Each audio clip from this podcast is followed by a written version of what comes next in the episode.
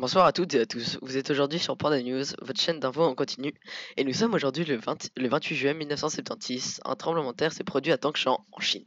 Mais avant de rentrer dans le vif du sujet, nous devons définir ce qu'est un séisme.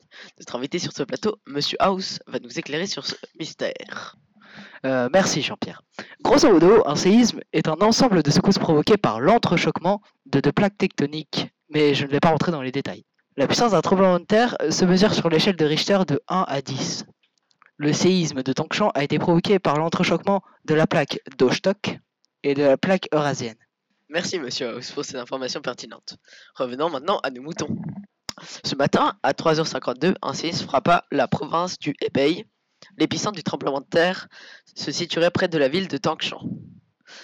Notre envoyé spécial en correspondance de Chine s'est rendu à Tangshan cet après-midi pour en apprendre plus. Oui, Jean-Pierre, je me trouve actuellement dans la ville de Tangshan. La ville est totalement ravagée. Une grande partie des bâtiments se sont écroulés, n'étant pas préparés à une telle catastrophe.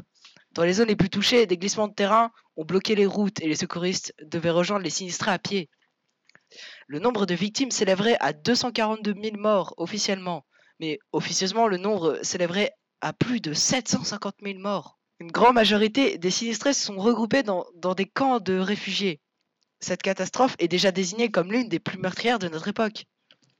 Certaines personnes affirment que quelques jours auparavant, l'eau des puits s'est soudainement mise à monter. On peut se demander ce que le gouvernement chinois va pouvoir faire. Merci Thierry. Hélas, chers internautes, nous sommes dans le regret de vous informer que nous n'avons pour l'instant aucune information au sujet des pertes financières. La Chine n'ayant partagé aucune de ces informations. Le gouvernement de la Chine refuse toujours toutes sortes d'aides provenant de l'aide internationale. Au vu de ces informations, nous espérons que la Chine prendra des mesures drastiques pour les prochaines catastrophes à venir, mais le gouvernement a déjà spéculé sur le fait d'une formation de la population en cas de séisme, ainsi que des normes antisismiques pour des bâtiments enclins au tremblement de terre. Voilà qui conclut notre émission. Je vous souhaite une bonne journée à toutes et à tous.